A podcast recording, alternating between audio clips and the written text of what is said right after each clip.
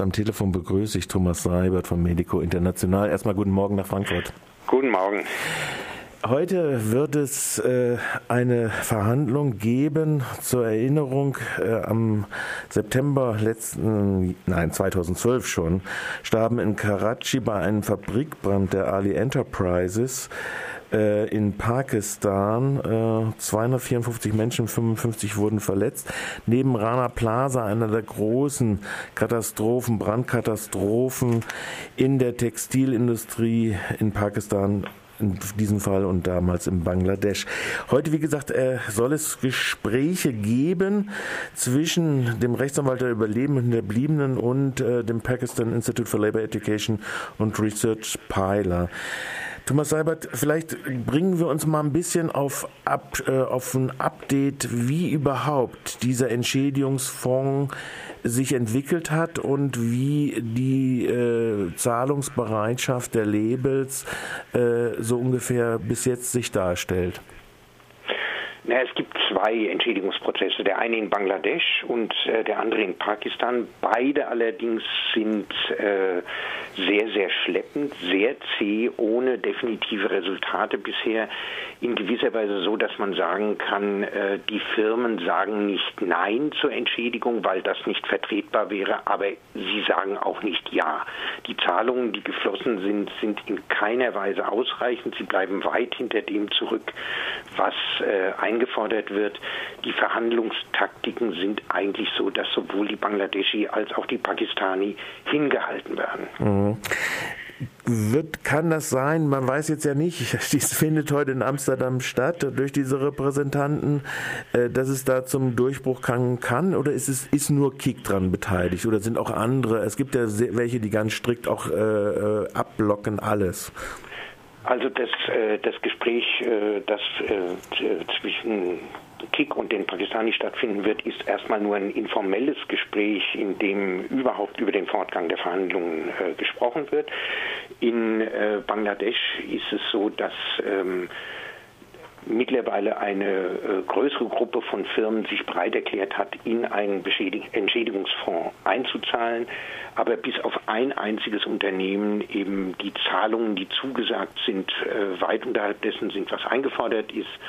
Und ähm, ähm, auch gar keine, das ist ein ganz wichtiger Punkt, überhaupt keine Anerkennung der Übernahme von Verantwortung, mhm. des Tragens von, von äh, Schuld an dem, was passiert ist. Das ist es, was in jedem Fall vermieden wird.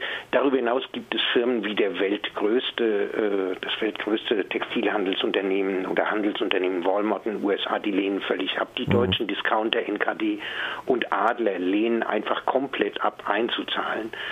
Und ähm, das Problem ist, die Firmen wissen, und so muss man das, kann man das auch präzise beschreiben, die Firmen wissen, dass ihr Verhandlungsgegenüber, also die Vertreter der Opfer in Bangladesch und Pakistan, die Verhandlungen nicht abbrechen können, mhm. weil das nicht nach Hause vermittelt werden könnte.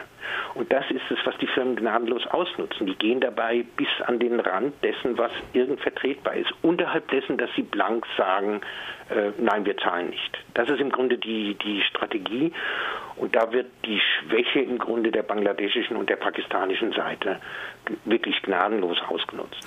Nun gab es ja durchaus auch, äh, wenn wir unter Einschaltung der ILO be, be, berichtet hatten, ich hatte es mal in den Nachrichten drin, durchaus äh, tendenziell positive Nachrichten in Bezug auf Arbeitsinspektion oder möglicherweise Änderung auch der gesetzlichen Rahmenbedingungen für sowas. Äh, und auf der anderen Seite, der dritte Element sind die Zertifizierungsorganisationen. Da scheint es aber noch, noch wesentlich mehr zu klopfen und das andere scheint auch mehr auf dem Papier zu stehen. Oder sehe ich das falsch aus riesiger Sicht? Das mit dem auf, dem Papier stehen ist, glaube ich, ein wesentlicher Punkt. Auf dem Papier hat sich tatsächlich einiges geändert. Es gibt dieses Brandschutzabkommen äh, mit Bangladesch. Das hängt ganz entscheidend daran, dass der die relativ starke Stellung, die den Gewerkschaften darin zugeschrieben worden ist, das muss man festhalten, das ist so, ob die Gewerkschaften diese Rolle überhaupt äh, ausführen können. Wie das äh, in der alltäglichen Praxis sein wird. Wir hatten vor vier Wochen einen Fall, einen Gewerkschaftsbüro in Dhaka mhm. ist überfallen worden von einer Schlägerbande, von der die nachweislich als Sicherheitsdienst arbeitet für Textilunternehmen. Der örtliche Gewerkschaftssekretär ist fürchterlich misshandelt worden, ist dann irgendwann am Stadtrand wieder aufgefunden worden. Äh, die Mitgliederkarteien sind geklaut worden und wenige Tage später sind 150 Arbeiter entlassen worden aus insgesamt fünf Betrieben Dakas. Das ist die Realität und vor der muss sich dieses Brandschutzabkommen bewähren, weil das wird nur dann etwas taugen, wenn die Gewerkschaften tatsächlich die Rolle ausfüllen können, die ihnen zugeschrieben ist. Und da sind wir eben wieder am Problem. Dasselbe ist mit den Zertifizierungen. Das ist jetzt etwas, das angegangen werden muss. Es gibt ja auch Bereitschaftserklärungen von Seiten des BMZ, so etwas in Deutschland anzugehen. Das, was wir so weit gehört haben, ist viel zu schwach. Es gibt eine Gesetzesinitiative in Frankreich, die einfach von Abgeordneten des Parlaments ausgeht, mhm. die ein äh, doch sehr stark formuliertes äh, neues Gesetz einfordern, das im Kern darin besteht, dass in Europa beheimatete Mutterunternehmen von asiatischen oder wo immer auch äh, platzierten äh, Produktionsstätten vollverantwortlich sind für das, was dort geschieht. Das ist, das ist im Grunde das, was natürlich äh, die letztendliche Lösung sein muss. Man muss das Spiel, das die Unternehmen treiben, nämlich zu sagen, das sind alles nur Zwischenhändler, wir wissen das gar nicht, wir kennen die gar nicht. Ja, wir wissen gar nicht, was letztlich vor Ort geschieht, wo letzten Endes unsere Hosen genäht werden, letztlich und unter welchen Bedingungen. Das ist ja nicht falsch, dass die Unternehmen das so sagen können. Aber dieses System, dass das so ist, mhm. das ist ihr System und das muss unterbrochen werden. Und das könnte man dann machen, wenn man sagt, so wie ein deutscher Autofahrer der im Ausland einen Verkehrsunfall begeht und dann voll verantwortlich ist für die Folgen, so gilt das auch für Unternehmen, die Produktionsaufträge ins Ausland geben. Die haben eine Pflicht, sich voll und ganz zu informieren, unter welchen Umständen das geschieht. Und wenn das unter nicht vertretbaren Umständen geschieht, haben sie diese Verbindungen nicht einzugehen oder müssen die Verantwortung dafür übernehmen. Das ist der Sinn im Moment dieser französischen Initiative. Das ist, wie gesagt, eine Gesetzesinitiative von Abgeordneten, ist also kein Regierungsprojekt.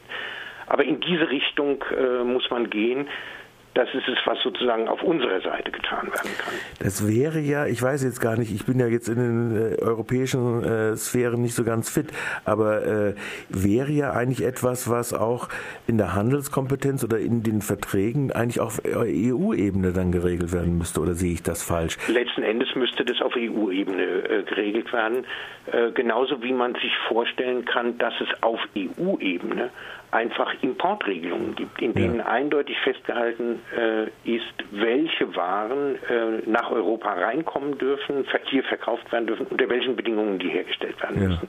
Das wäre das andere als dieses Brandschutzabkommen in Bangladesch, wenn wir jetzt mal unterstellen, dass es eins zu eins umgesetzt werden würde, was zum gegenwärtigen Zeitpunkt gar nicht klar ist. Aber unterstellen wir das mal. Wenn dieses Brandschutzabkommen tatsächlich umgesetzt wird, bedeutet das für Bangladesch, einen extremen Wettbewerbsnachteil, so heißt das ja dann. Das mhm. heißt, was gegenwärtig schon stattfindet. Es gibt gegenwärtig einen richtigen Run von Textilunternehmen nach Myanmar zu gehen. Der Grund ist klar, das Land ist noch ärmer, die Diktatur ist gerade erst, die ist ja noch gar nicht wirklich vorbei. Mhm. Ja? Das heißt, dort kann man unter noch härteren Bedingungen produzieren lassen, dort kann man noch billiger produzieren lassen. Das ist es, was Bangladesch droht wenn das Brandschutzabkommen umgesetzt wird, dann wird es einen Wegzug geben. Dann werden die Aufträge nicht mehr nach Bangladesch, sondern nach Myanmar oder nach Pakistan gehen in verstärktem Ausmaß. Dieses Spiel kann man natürlich abbrechen, wenn man das andersrum aufzäumt, wenn man sagt, hier ist entscheidend. Welche Waren in Europa verkauft werden, können das entscheiden. Wir hier und wir werden hier Importregelungen haben. Das ist keine äh, gänzlich neue Sache. Das gibt es in verschiedensten Hinsichten. Das könnte man auch zum Beispiel für den Import von Textilien so machen. Das ist also praktisch die Aufgabe der Zukunft. Das ist die Aufgabe, wo wahrscheinlich, wie jetzt in Frankreich, der Druck hier in den nationalen Ländern äh, auftauchen muss, um überhaupt dann die entsprechenden europäischen Institutionen, insbesondere den Rat, da auch äh, zum Handeln zu zwingen. Genau, genau. Das sagt Thomas Seibert. Heute, wie gesagt, die Verhandlungen. Wir können gleich nochmal ein kleines Nachgespräch führen, ob wir, falls es tatsächlich berichtenswerte Ergebnisse aus diesen Verhandlungen noch gibt, wie wir das vielleicht morgen nochmal oder, oder übermorgen aufgreifen können. Ich bedanke Alles mich klar. auf jeden Fall für dieses Gespräch erstmal live on air